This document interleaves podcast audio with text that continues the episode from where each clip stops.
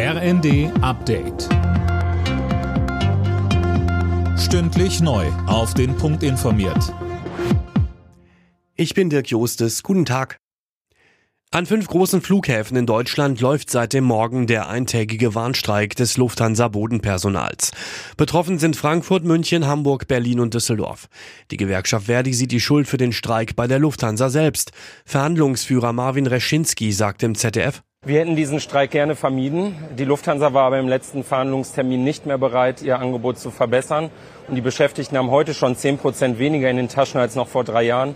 Und darauf geben die Beschäftigten bei der Lufthansa, und darum geht es uns heute, ihr klares Signal. Der ukrainische Präsident Zelensky kommt nächste Woche nach Deutschland. Wie der Tagesspiegel berichtet, wird er auf der Münchner Sicherheitskonferenz erwartet. Dabei dürfte er erneut um weitere Unterstützung für sein Land werben. Das ukrainische Militär gerät immer mehr in die Defensive, auch weil die Unterstützung aus dem Westen planlos ist, so der Militärexperte Carlo Massala im Zweiten wir haben letzten Endes nie eine klare Strategie gehabt, was wir dort eigentlich mit der Unterstützung erreichen wollen. Oder beziehungsweise wir haben lange Zeit sozusagen darauf gesetzt, dass die Ukraine sich nur verteidigen mhm. kann.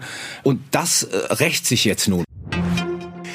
Israel hat einige verschleppte Hamas-Geiseln für tot erklärt. 31 Familien wurden informiert, dass ihre Angehörigen nicht mehr leben, teilte das israelische Militär jetzt mit. Nach israelischen Angaben hält die Terrororganisation Hamas noch 136 Geiseln im Gazastreifen fest. Der Boeing-Pannenflieger vom Typ 737 MAX 9 kommt nicht aus den Schlagzeilen. Bei der Maschine, die letzten Monat wegen einer herausgerissenen Kabinenwand notlanden musste, haben vier wichtige Bolzen gefehlt. Das zeigt ein Bericht der US-Unfallermittler. Alle Nachrichten auf rnd.de